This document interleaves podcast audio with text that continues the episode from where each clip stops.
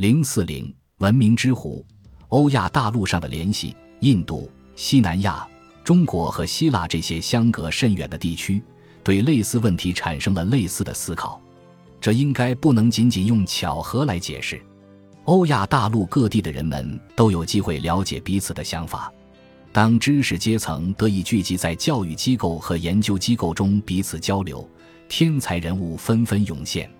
交流的机会越多，效果越好。在文化的对话中，观念会不断萌生，彼此滋养，并产生新的思想。在基督诞生前的千年里，世界的中心地带，人口稠密的文明之湖，相隔甚远却延绵不绝地伸展在欧亚大陆上，天才纵横。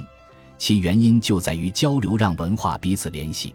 书面的文本显然贡献了一臂之力，但许多圣贤对文字不屑一顾，甚至怀有敌意。奥义书的字面意思是靠近大师的座位，在他所代表的时代，智慧太过神圣，太值得保留在记忆里，因而不应记录成文字，只能口耳相传。据我们所知，耶稣什么文字也没有留下，除了他用手指在地上写下。随后被风吹走的字，佛陀灭度几百年后，佛教徒才下定决心编纂了据说最为正统的佛经。印度教的宗教导师之间的竞争，导致宗教速通手册的需求增加，时至今日依然如此。据说，包含信众所需一切真理的全能圣书，便是其中的一个产物。据称，神谕需要人类代言人，所有的经文都由传统选定。在传播中被修改，在翻译中被扭曲，在阅读中被误解，说他们是或可能是神的旨意，是如《圣经》关于十诫的章节所言，神用指头写的，这必然是一种隐喻或谎言。他们带来祝福的同时，也带来灾难。宗教改革的新教徒本以为可以用《圣经》的权威取代教会的权威，但是恶魔正潜伏在《圣经》的字里行间，等待着有人打开。对于理性明智的读者来说，圣典只能试探性的解读，并且需要大量的学术投入。反智主义的解读和仅从字面意思出发的解读，推动了激进主义运动，并常常伴有暴力。叛徒、恐怖分子、暴君、帝国主义者和自称救世主的人都在滥用经典。假先知们对经典做出自己怪谬的解读，并摆出神圣的姿态。但有些经典依然非常成功。现如今，我们理所当然地认为文字是传递神圣信息的理想媒介。伟大师们会将自己的智慧包装成操作指南来推销。伟大的经典如《奥义书》《佛经》《圣经》和后来的《古兰经》，提供了令人敬畏的指导。它们已成为大多数人宗教信仰和仪式生活的基础。他们甚至对拒绝宗教的人的道德观念都产生了深远的影响，其他宗教纷纷开始模仿。文本自身无法跨越鸿沟，必须有人携带而行。公元前一千纪中期，先哲们的思想在欧亚大陆各地传播，沿着中国丝绸运至雅典的商路，一路来到现匈牙利和德国的牧场遗址，贸易、外交。战争和流浪使人们远离家乡，并建立了关系网。从大约公元前三世纪开始，航海家和商人将佛陀的故事带给了亚洲沿海寻求顿悟的人们。在那些地方，凭借对星空的了解就能驾驶一艘船，被认为是神一般的能力。传说里，水手们在佛的保护下可以免受斯里兰卡的水妖诱惑。佛将一艘永不沉没的船赐予一位虔诚的探险家，有个守护神曾经解救差点沉船遇难的人们，因为这些人虔诚地将经商和朝圣结合在一起，或者因为他们敬奉父母。来自波斯的类似传说则有造船王贾姆希德的故事，他可以跨海从一个地区迅速来到另一个地区。在这些故事的背后，是公元前一千纪中期真实的航海技术。其中一些记载了波斯大流士仪式派人从红海北端到印度河入海口围绕阿拉伯半岛执行的海军任务，或是希腊商人所说的厄立特里亚海上的贸易。他们通过这种贸易带回了乳香、墨药，还有阿拉伯的人造肉桂。参与印度洋贸易的海港遍布阿拉伯海岸。太一被用于存放进口的黄金、红宝石和珍珠，作为公元前一千纪末一位公主的陪葬品。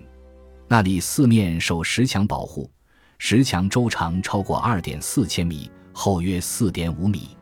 阿拉伯的鱼罗是商人们卸下从印度进口的货物之地。公元前三世纪的一口石棺上刻着生平事迹，我们从中可以了解到。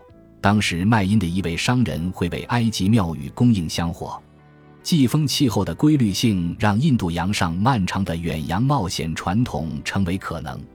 在赤道以北，东北季风盛行，直到冬季结束，空气随后变暖并上升，将风从南方和西方吸引到亚洲大陆。因此，海员们可以放心大胆地利用风向的规律出海和回家。对于现在喜欢清风从背后吹来的帆船手来说，这似乎很奇怪。但在历史上，大部分海上探险家都迎风而行，以增加回乡的机会。季风气候让航海者可以自由冒险。与陆路相比，海上运输速度更快，成本更低，货物品种和数量也更多。但长途贸易，包括古代横跨欧亚大陆的长途贸易。开始时总是规模不大，通过市场和中间商交易价值较高的商品，大宗货物有限，因此，公元前一千纪，穿越大片陆地的陆路运输也在创建关系网的过程中发挥了作用，将来自不同文化的人们聚集在一起，促进了思想的流动，运输了各类商品和艺术品，改变了人们的品味，并对其生活方式产生了影响。亚历山大大帝沿着波斯的捷径一路征伐，远至印度，走的就是一条既定的商路。他在所到之处留下的众多殖民地，之后都成为思想的交流中心。巴克特里亚就是其中之一。大约公元前一百三十九年，汉使张骞曾来过这里。